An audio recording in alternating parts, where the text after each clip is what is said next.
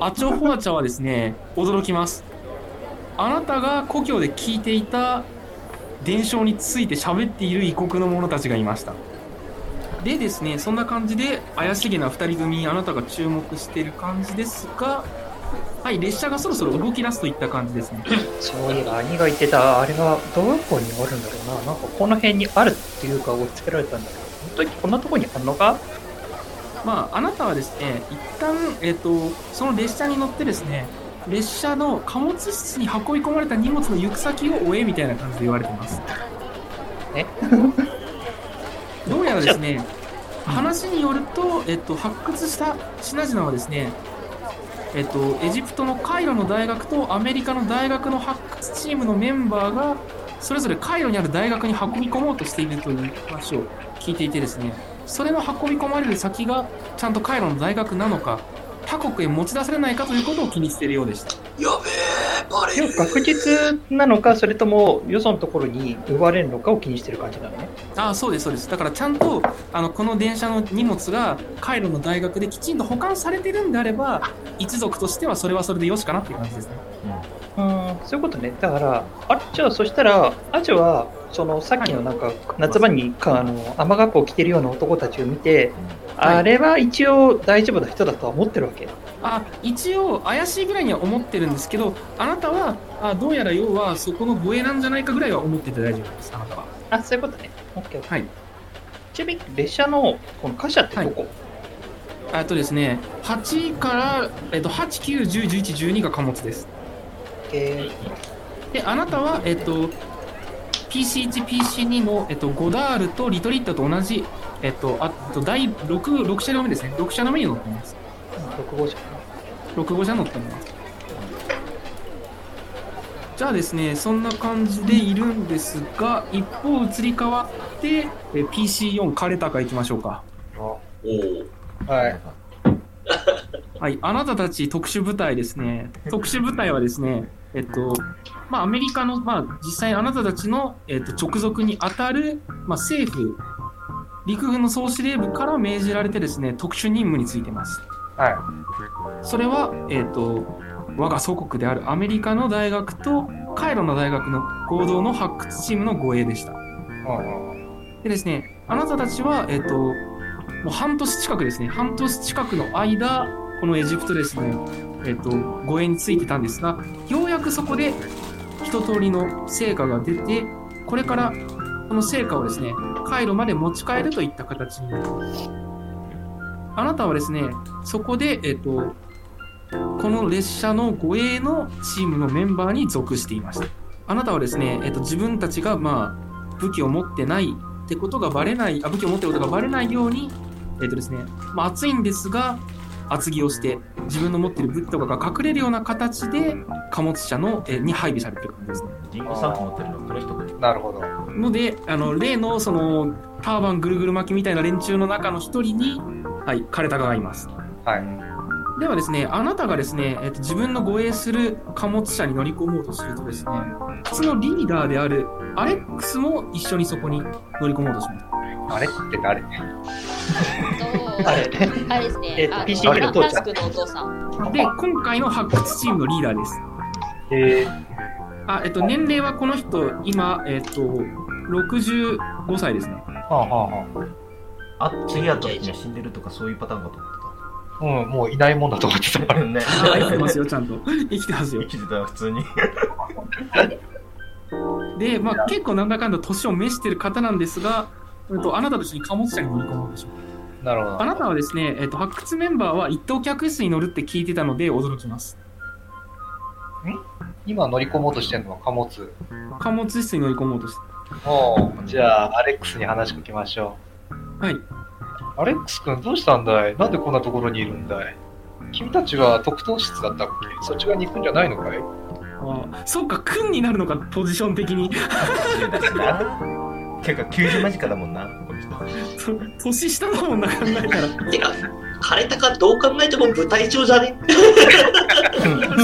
えっと、部隊長はもっと、あの、あれです、油の乗った40代、50代だと思ってる。あのむしろあのポジション的には上なんだけどオブザーバー的なこうポジションにいることにしましょう。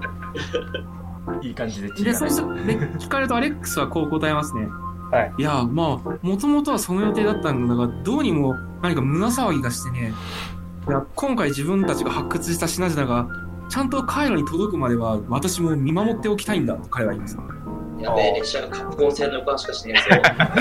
そうですね。しかしねえなまあ、まあ、君は、そうだね。まあ、そう言われたら仕方がないけどね。ただまあ、私たちを信用してないってことかい？それは。いやそうじゃないんだ。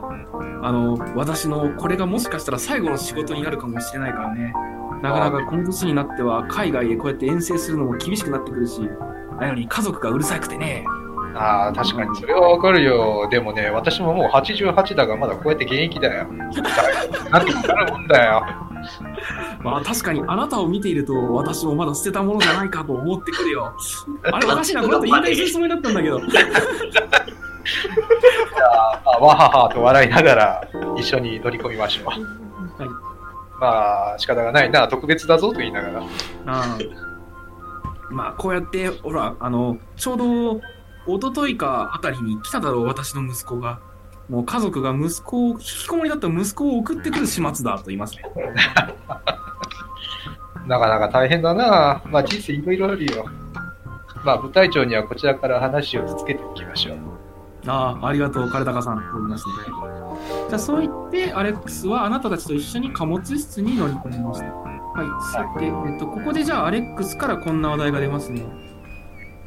ああそうだ。特にあの部隊長の方にはもう言ってあるんだが念入りに警戒してほしいのはこの第,、えー第9車両なんだと彼は言いますね。第9車両には今回の発掘において発掘された最も重要だと思われる遺物が積まれている。おお、それは一体何なんだい？ああ、その遺物というのがね、見た目には、まあ、単純に価値があるということは、まあ、一目見て分かりそうなものなんだが、巨大なエメラルドのついたブローチなんだと言います。エメラルドだって？うん。いや盗もうとしてない？うーん、なるほどね。一番信用なんですこいつまあ、もちろん単純に宝石としての価値も高い。だが、それ以上にこれには歴史的な意味があると私は今考えているんだ。おほう。まあ、その話は、じっくり座ってでも聞こうとするかね。じゃあですね、あなたに対してですね、ちょうど、えっ、と、先ほど、えっ、と、こ GM から話した、えっ、と、逸話ですね。逸話が語られますと。おそう。今回発掘した遺物というのが、そのアシュラフが眠る邪神の都へたどり着くための鍵になるんじゃないかと私は考えている。なかなか面白そうじゃないかい。そう。